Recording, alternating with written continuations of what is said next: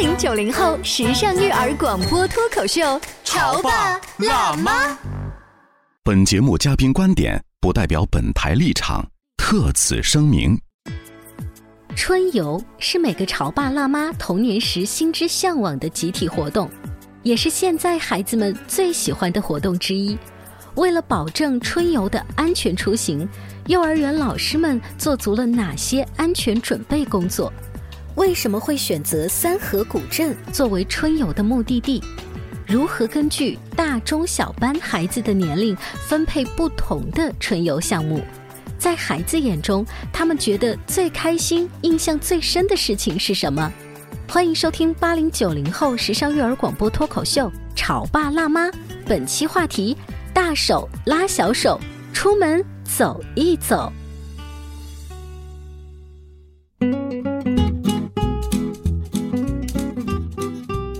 收听八零九零后时尚育儿广播脱口秀《潮爸辣妈》。大家好，我是灵儿。大家好，我是小欧。前两天我看到了一个小学四年级的小女生，她很兴奋的告诉我说：“小欧叔叔，马上我要去春游了。”我其实心里想，对于小朋友来讲，哪天不是游啊？嗯，夏游、冬游、秋游，就只要是一到了逢年过节，那一定是出去玩啊，还会对春游这件事情这么的重视。嗯，就你能够感觉得出来，他说我要去春游了，满眼放光。我就说，那春游是爸爸妈妈一块去吗？哪是啊？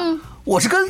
同学、老师一块儿去啊，就你能明白吗？他的那种油然而生的自豪感。我说去哪儿呢？嗯，我们低年级的只能去巢湖岸边的万年不，他们高年级的要去那个融创茂那个游乐园去。不过我再过几年级我就能去了。嗯嗯，就你能感觉得出来，一个小朋友还像我们二三十年前的咱们一样，就是对于春游这件事情。孜孜以求，但我们是作为家长的角度在回忆这件事情。我很好奇，组织一帮孩子去春游的老师、园长、校长，他们的心情是不是跟我们不太一样？今天我们的直播间为大家请来了绿城玉华蒙泰幼儿园的各位老师们，欢迎你们。刘老师好，珊珊老师、苗苗老师，三位美女老师好。我想问，刚我跟小欧在回忆小时候的这种记忆，顶多真的就是大蜀山喽。我以前还去过洛港机场春游，那就很牛了。我也就仅限于在逍遥津。逍遥津，所以我不知道像刘老师啊，你们小的时候出去春游，跟现在哎组织起来是不是？完全不一样的心情，嗯，那是肯定的，因为小的时候作为一个参与者嘛，那肯定是非常激动、非常兴奋，然后跟着老师一起去，呃，自己就主要就是带上零食呀，包括带上老师需要带的水杯呀，呃，一些东西就可以了。但是如果呢，换位一下，现在我长大了，我变成了老师，然后呢，要带一帮小朋友出去春游，你带的不仅是吃的了哈，对，你还要带的是你的责任心，超高的责任心，对，沉甸甸的一份责任加在身上。我。很好奇，就你们当年在学幼师专业的时候，有组织春游这堂课吗？那这个肯定是没有的，没有。对，然后这个跟我们的理论知识肯定是有一定的出入的。那么，肯定实践方面，那需要有结合自己的自身经验，会组织一些。哎，我想请问一下刘老师哈，刚才我的节目一开始，呃，说一个小学三四年级的小女生如此兴奋的向我描绘了春游她参与的这种兴奋度。我们作为成年人会觉得，现在小孩来说出去玩太正常，为什么？你觉得现在小朋友对于春游这件事还有这么大浓厚的兴趣呢？因为我们孩子们春游是附加了一种跟小伙伴在一起，嗯呃，这种兴奋的这种活动，那是和家里人是不一样的。所以跟小伙伴一起出去，其实。机会并不多，对，是的，嗯，就即便幼儿园的小朋友都这样吗？是的呀。呃，珊珊老师跟苗苗老师，你们在参与整个团队啊，去选取地方的时候，怎么就定了你们幼儿园？我们来提前说，哎，他们去了三河古镇。嗯，呃，一般意义上面会觉得带幼儿园的小朋友，怎么就会选一个这么有文化的，呃，选一个古色古香的地方？就老师们团队开会的时候是怎么选目的地的呀？嗯，是这样的，因为我们这学期呢，其实我们的一个教研的主题啊，就是带领孩子们了解我们合肥的一些地方特色，包括它的一些风俗啊、文化，包括它的历史地理。嗯，因为咱们现在呃，我们的纲要当中就指出了，孩子呢他在中班，尤其是大班社会性发展，他需要有对自己的家乡感到骄傲，并且熟悉自己家乡的一些风土人情。那么，如何让他觉得自己作为合肥人来说，他觉得自豪和骄傲呢？那肯定是需要他们去了解自己的家乡，也就是我们的合肥。那么，很多孩子他都不是这里的，嗯，就是他本土人对，不是本土人，但是他的出生地是在合肥。那老师呢，就是要带孩子们去进一步了解咱们出生地的这个合肥，它的一些地域文化，包括它的一些风土人情。所以呢，我们在整个教学的研讨的时候呢，就制定了这个主题。就是咱们的研学游就要围绕着我们合肥的一个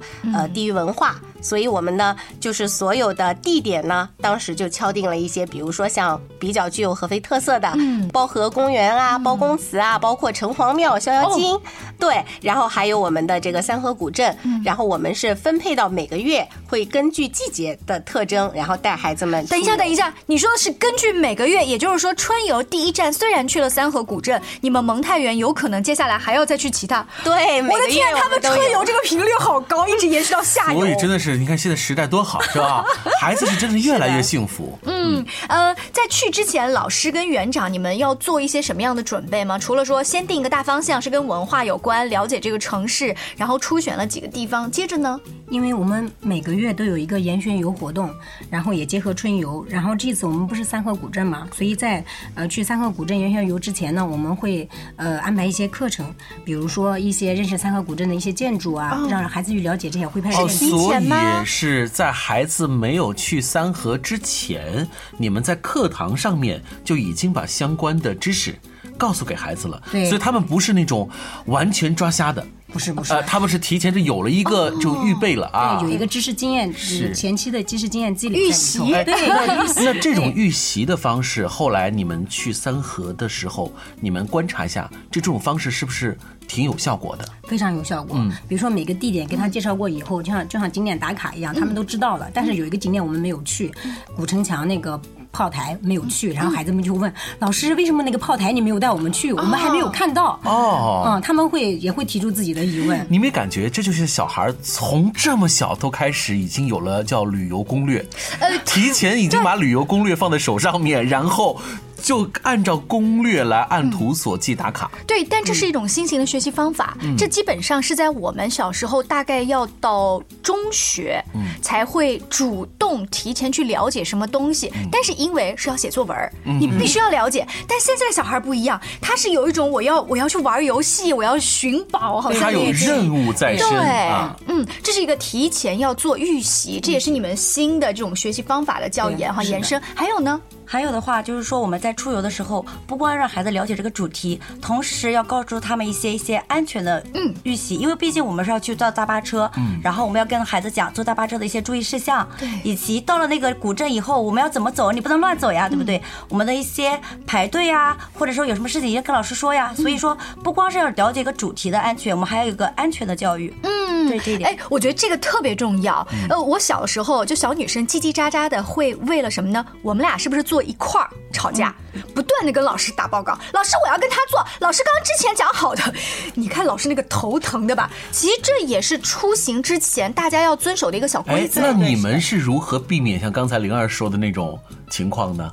因为我们班是个很特殊的一个班级，我们班是中大班混合。哦，混合型。对，所以我们为了避免这个呢，我们会让大班的小朋友带一个中班的小朋友。哦，照顾。对，那也就是说，你们让孩子们在上车之前就已经提前分好了，对对对就告诉给孩子，从现在开始到返回都是以这种组合方式来进行。嗯，这是一个好主意。是啊，在这个路面上面，包括交通安全，说，哎，你看红绿灯了，马上刹车了，大家要注意，包括这个安全带是不是系好？你知道我们小时候是不太强调安全带这件事，甚至那时候大巴车没有，是租一辆公共汽车。你知道吗？公共汽车，然后小孩就在那个公共汽车的最后一排，大家抢着最后一排和中间有圆盘的位置坐。嗯，于是我印象非常深的是，大家穿夏天穿那个小凉鞋，我直接的膝盖就被那个小凉鞋的刮畔就划破了，还没出去玩呢，就已经血流成河了。哎就那个时候的安全意识性的确没有那么强。所以，呃，从学校的组织方来讲，与其说我们有强大的责任心来管理这些孩子，倒不如是共同努力，就是让孩子知道安全的重要性，让他们遵守基本的安全规范，然后我们从成人的角度再加以管理，就这种共同来把管理事情做好，还是挺有效果的哈。对，是的，就像刚才两位老师说的，就是他们在课堂当中不仅是要跟孩子们强调这个安全的重要性，那作为咱们园务呢，在我们计划这项活动的时候，也是做足了这个安全的准备工作。比如说，我们的呃园务管理者，还有我们的保健医生，都会跟着我们的出行队伍一起。然后咱们之前呢，园务也会做一些安全预案，包括呃在安全预案当中，责任到人，每个人的岗位职责自己都要知晓，并且遇到了一些特殊突发情况，知道该向谁汇报，然后进行如何的处理，这些都是要在安全预案上体现出来的，确保每个老师参与者都能知道，一旦发生了一些紧急问题，该怎么样处理该。对哎，这些东西是你们自己啊，就是老师团队知道，你们会告知家长吗？就是整个你们跟家长沟通的过程当中，发现他们更在意的是安全，还是说我此行学到了什么，玩到了什么？呃，是这样的，因为咱们这个幼儿园呢，有一个最大的教学活动，就是我们的一个户外自然课程。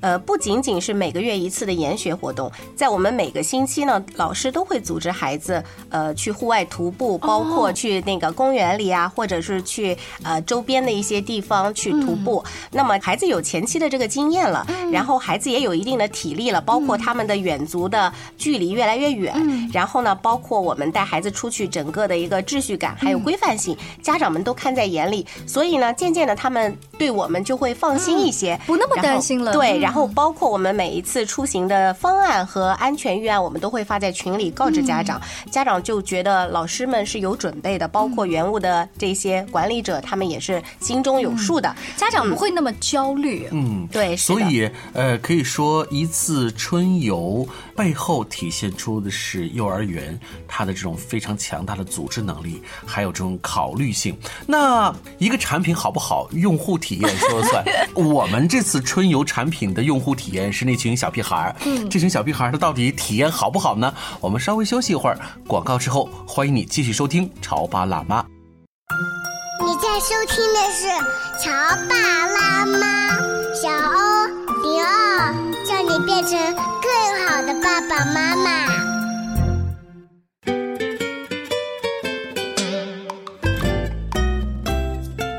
我们今天直播间里面一起邀请到了绿城玉华蒙泰幼儿园的四位小宝贝，我们一起来认识一下他们吧。大家好，我叫张敏，我今天五岁了，我在绿城玉华蒙泰幼儿园，我最喜欢画画。大家好，我是果果班的韩一克，我上绿城玉华蒙泰幼儿园的，我最喜欢画画。大家好，我叫张雨欣，今年我五岁了，我是玉华蒙泰幼儿园。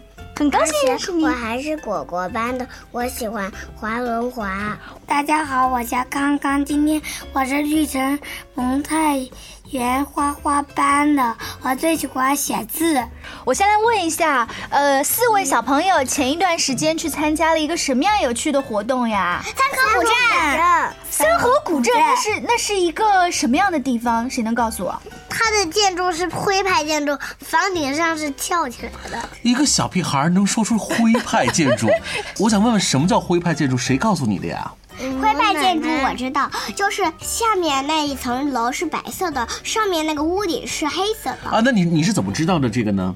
在那时候，每个那个家庭里面就是那个样子的。那你们当时小朋友有没有坐下来要去画那些建筑，或者是拿水彩笔怎么样去涂颜色之类的吗我？们是拿记号笔去画的，嗯，在整个春游的过程当中，最最开心的是什么事情啊？是坐大巴车，为什么坐大巴车开心呢？因为在大巴车上有好多风景，还有鸡和鸭子。鸡和鸭，美美觉得呢？我觉得那上面还有蓝天白云，嗯，那你觉得春游的过程当中也是坐大巴车最好玩吗？是我觉得大巴车最好玩。Coco，你觉得呢？我觉得那还有花花草草很好看，我也很喜欢坐大巴车。那星星，你告诉我，在这个过程当中，你觉得最开心的事情是什么？去三河古镇玩，玩了什么让你印象最深呢？能带回来米饺，那在三河那儿吃米饺好吃吗？我觉得它壳挺好吃的。壳挺啊，你喜欢吃焦焦的、硬硬的壳是吗？你把这个美味带回来给爸爸妈妈品尝了吗？他们喜不喜欢呀？我觉得爸爸妈妈很喜欢。我妈妈带回去还在蒸呢。我带回来的米饺我没吃，因为呢，我爸爸每天起来都吃，所以我没吃。啊，他把你带回来的东西都吃光了。哎，小朋友们，你们这次去三河古镇玩回来之后，幼儿园的老师有没有给你们布置一些任务？比如说，你们可以把去玩的东西画出来。我们画了漂亮的油菜花。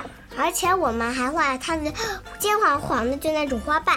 那我还画了那个瘦瘦的细条是它的杆子，杆子是绿色，上面的油菜花好漂亮，是金黄色的。哇，你画的好多细节都找到了，是不是啊？那你呢，宝贝儿欣欣？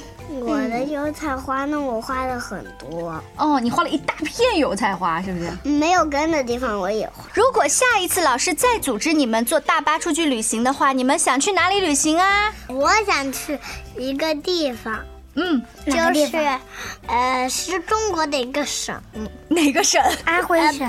呃，对，安徽省。宝贝儿，你现在已经实现了你的愿望。各位潮爸辣妈，我们现在直播间啊送走了那群可爱的小朋友，把我们的老师们迎回来了。是，呃，刚才在跟孩子们聊天的时候，我刻意问到了，我说：“那这次你们游玩，老师有没有布置作业啊？”他们说：“啊，他们画了一幅画，好像有几个小朋友说他们画了油菜花儿。”我想问各位老师，那他们画这个油菜花儿这个主题是你们呃直接布置的呢，还是他们想画什么就画什么？呃，是当时是这样子，因为我们当时去游玩的时候，孩子们是坐大巴车出去的，嗯，因为看到油菜花，路边的油菜花，他们很激动，可能是没有见过，然后就是哇哇，老师那是什么花这么漂亮，是不是就特别特别激动？然后呢，回来的时候，他们对这件事情还印象非常深刻，然后就说老师上次我们看那个油菜花很漂亮什么什么的，然后我们就想着就是能让他这项活动再延伸下去，然后问他们想怎么把它油菜花记住呢？那我们就一起来讨论一下，他们想想画下来。所以你看，小孩子画画这件事情本身也是一次表达，是对于他们过往经历的某一些陈述。呃，用绘画的方式，其实更加有艺术和极具的直观性啊。因为孩子的世界想象力是非常丰富的，他能够把这种他记忆最深刻的黄色、明黄色，以这种画画的形式表达出来，那就说明春游给他们的确带来了非常不一样的体验。是啊，呃，在细节到油菜花有几个花瓣，嗯我觉得有些家长大概都没有考虑过这个问没题错。就是如果有机会，当孩子画着画着忽然哎怔住了，不知道该怎么进行的时候，我们是不是可以到呃家楼下或者是网络上面再去搜一搜？其实也是一个延伸的学习。呃，今天来到直播间的几位老师，其实在他们小时候的春游当中，也有一些故事。这个故事会影响到他们今天作为组织者再来组织这样的活动，是吧？是的，因为我我是出生在安徽最北边泗县那个地方。嗯小时候对于我来说，春游对我印象不是特别深刻了。但是我印象深刻的是，每年四月份，我们学校会组织我们去扫墓，呃，也是我们小小学生为了纪念革命先烈进行的扫墓活动。我们学生也会呃做好详细的准备，比如说扫墓那天，我们学生会朗诵一些纪念亲人的诗歌，是不是？对对对，然后革还有一些革命历史的故事，嗯啊，体验革命先烈的艰苦奋斗的历程。嗯，所以这些经历跟你现在作为老师再来组织的时候，你会想怎么样融合一些这些革命先烈的故事吗？对，是的，因为我们每次的主题会根据孩子，根据当时的人文情况，比如说我们这次的三河古镇游，那么我们就带孩子们呢去了那个杨振宁的故居，然后了解了一下杨振宁的整个的一些故事和事迹，让孩子们在这个学习的过程中知道哦，我们这次的三河行不光是看了一些徽派建筑，同时还了解了一些人文知识。嗯，呃，说到杨振宁的这个故居啊，我曾经带不同的小孩去这个地方之后呢，看他们的爸爸妈妈跟他们介绍这个科学家，然后就，哎，你知道杨振宁吗？有一个小女孩抢答，我知道，我知道，她就开始犹豫，嗯，她的妈妈在旁边就提醒她，就是那个娶了一个年轻老婆的。然后你知道吗？就所有的大人，就是整个现场的大人就很尴尬。如果一个孩子在接受一个科学家教育的线索是这个的时候，是不是显得单薄了很多？我想实名知道这个妈妈是谁，我要提出严厉的批评。是，所以说，如果一个家长对这个科学家他的了解不多，你可以不说，我们可以借由其他的老师或当地的导游来介绍。而你这样的引导会让孩子有很大很大的误区。而且我觉得，其实难道介绍的只有这个吗？一个伟大的科学家，我们的合肥人，这么杰出的诺贝尔物理学奖的获得者，他的学术的成就到目前为止仍然是属于科学的顶峰。那么对于孩子来说，尤其是我们小时候都知道长大要当科学家，为什么呢？在这个时候，你就可以把杨振宁的事迹跟他小时候生活的那个经历告诉给孩子。其实你可以只要说一句话，就是宝贝，其实伟大的科学家距离我们很近。你看，他就是我们合肥人。你看他从小生活的地住的地方跟我们都差不多，一下子就会觉得啊，原来科学家嗯跟我们并不遥远。所以我想，刚才我是举了一个反面教材反面例子子，对。那今天呢，我们请到了绿城裕华蒙泰幼儿园的几位老师啊，来到我们直播间，说他们幕后组织这样一个形成的过程。但是你们是老师，你们组织的可能是 A 方案，但也许孩子们给你们的反应不一定是完全按照你们的设计来哈。他们在大巴车上，他们在看油菜花，包括他们排着小队在看那些古建筑，甚至是吃饭的过程当中，有什么让你们印象深刻的事吗？是有没有一些意外收获呀？呃，让我印象最深的三件事，我先从最近的时间说起吧，因为我们每周都会出去户外活动。然后上周去那个翡翠公园的时候，因为现在春暖花开的时候嘛，然后小朋友发现了地上有很多掉的野花，嗯，然后那位小男生就把野花全部捡起来，然后一起递给我说：“老师送给你。”就是那一下的时候，我就看他们笑脸，就觉得会很开心。他们想着说，就是把最美的东西会想着说送给老师，这让我印象很深的。是然后呢，还有一件事就是说，呃，我们去年春游的时候发生了一件就是小意外吧，因为当时家长在拔河的时候不小心压到了自己的宝宝。哦，当时说实话，我挺吓到的，因为我不知道孩子会被压成什么样。然后后来呢，活动结束以后呢，我们就一直进行了家访，就是说一直在随访，关注孩子的情况。呃，很幸运的就是说没有什么事情，只是可能被吓到了。所以当时我的心就一下子就下来了，当时真的很那个。还有就是说，因为孩子每次最开心的就是坐大巴车嘛。然后在车上的时候，他们会自己的去唱歌，然后去调节那种气氛啊、那种氛围啊，这让我印象就觉得很深。你一开始还怕冷场，结果发现完全不用，他们都是自嗨的选手哈。刘老师呢？在我印象最深刻的，我就从这次三河游来说起吧。其实三河古镇呢，呃，我们当时选这个地点的时候呢，是考虑到可能中大班的孩子他们对这个人文地理啊，包括风俗民俗这方面比较感兴趣，所以选择的是三河古镇。当教研组把方案啊开协调会的时候，跟大家说了一下之后呢，小班组的老师也非常感兴趣。那么我们就想着如何让小班的孩子也可以。参加这一次研学游，那小班教研组的老师们他们就探讨出来了，因为三河它也是一个美食文化的一个发源地吧。